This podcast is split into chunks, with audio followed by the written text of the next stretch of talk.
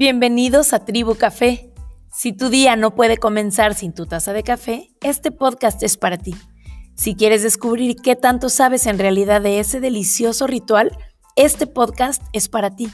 Si quieres pasar de ser un consumidor como cualquier mortal a un verdadero experto en el tema, este podcast es para ti. En fin, si estabas buscando una tribu tan cafetera como tú, ya estás en el lugar correcto. Bienvenido a Tribu Café.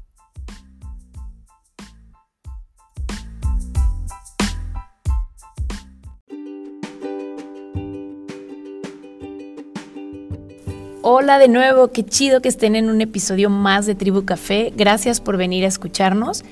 Hoy quiero platicarles sobre la importancia de contribuir con la cadena de comercio justo. Obviamente voy a hablar sobre el sector del café, pero creo que aplica en cualquier negocio. Y antes de comenzar me gustaría explicarles por qué se me ocurrió este episodio. Y es que de pronto algunos mexicanos, no todos, pero algunos mexicanos Estamos acostumbrados al regateo. Bueno, me voy a incluir por cortesía, pero honestamente tengo muchos años que lo hice consciente y que no regateo. No me gusta regatear nada, ni trabajo, ni arte, ni nada, obviamente.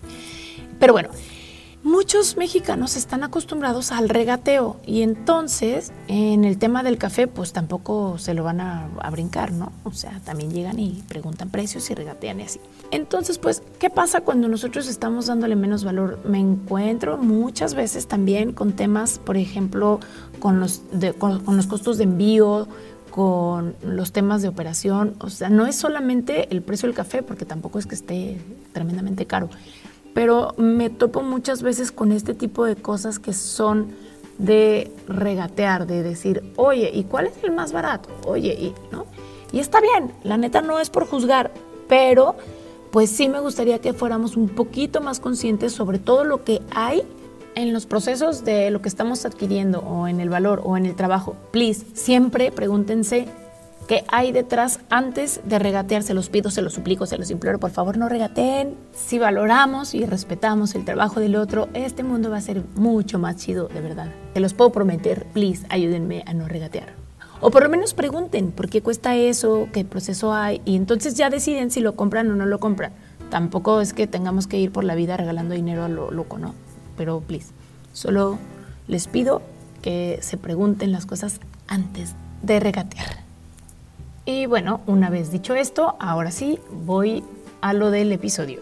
Como consumidores es importante que conozcamos el producto que vamos a adquirir para tener un punto de comparación objetivo entre el precio y la calidad de lo que estamos comprando, ya sea contra otras marcas o dentro del mismo, la misma empresa, pero pues el chiste es tener como esta objetividad para generar más conciencia sobre los costos de los productos. En el tema del café de, especialidad es muy común que los consumidores comparen los costos con un café comercial.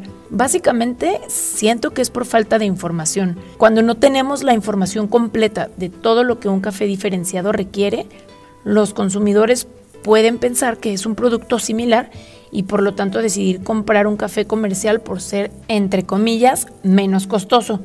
Sin embargo, cuando un consumidor o un comprador final de café sabe cuánto trabajo existe detrás de un café de especialidad, la visión cambia y comienza a darle el verdadero valor a ese trabajo y es ahí cuando la cadena de suministro comienza a tener mejores impactos y por lo tanto todos los involucrados ganan. Digo entre comillas porque al referirme a menos costoso, pues sí, sí quiero hablar como del valor monetario del producto, pero la realidad es que es mucho más costoso adquirir un café de, especialidad desde la siembra. Lo he platicado ya varias veces, pero el puro hecho de cosecharlo a mano, de que sus tierras eh, de los productores estén bien cuidadas, que se preocupen de todos los procesos, que no entren unas máquinas nada más arrancarlas, los frutos de los cafetos, pues ya conlleva muchísimo más trabajo. Entonces a eso me refiero y por eso lo pongo entre comillas como menos costoso. Entonces, bueno,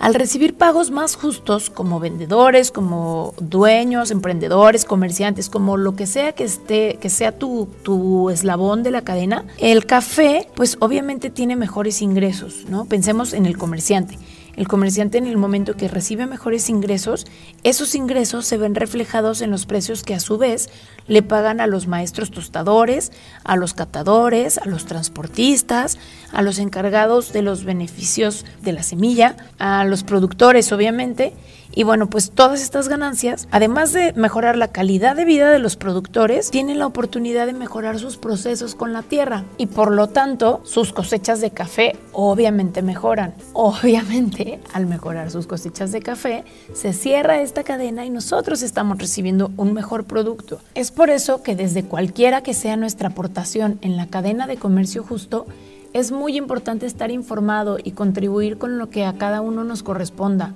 Al final de cuentas, el precio que se paga es un ganar-ganar y lo comprobamos en las tazas. Cuando estamos en una barra de café que te sirve un café de calidad, que te atiende alguien que está trabajando, eh, ese café que te estás tomando como se debe, honrando todos los procesos que vienen detrás, pues obviamente nosotros como consumidores también ganamos. Y creo que somos los que más ganamos, de hecho. Entonces, bueno, pues el café tiene, el café diferenciado, me refiero, tiene precios sí, un poco superiores a lo que estamos acostumbrados, pero es porque es mucho más valioso el proceso, mucho.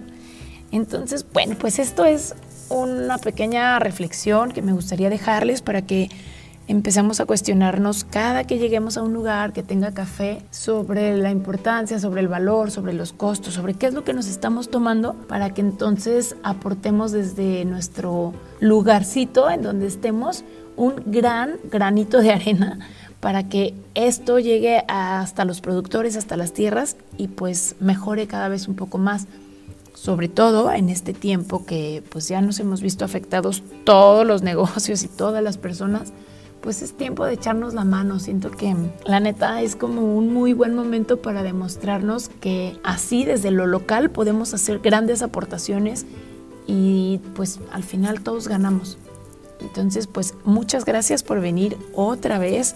Siempre lo digo, no me voy a cansar de agradecerles su tiempo, de escuchar, sus ganas de aprender un poquito más y de contribuir con las barritas locales que estamos por ahí luchando por, por salir adelante y porque ustedes tengan mejores cafés. Como siempre, me gustaría recordarles que estoy en arroba lbx, la barra del en Instagram y en Facebook para que todo lo que quieran comentar, compartir conmigo sobre el café especialidad, sobre este episodio, sobre el podcast en general, pues con mucho gusto yo los leo. Tengo varias sorpresitas de entrevistas preparándose para ponerlas más adelante. Espero que ya salgan muy pronto se complica un poco de pronto el calendario, pero ténganme paciencia. Les prometo que prontito voy a tener ya invitados mucho más divertidos que yo y más interesantes para que no se aburran de escucharme solo a mí. Y pues eso, estoy muy contenta de compartirlo con ustedes. Y nuevamente, muchas, muchas gracias por venirse a tomar el café más perro.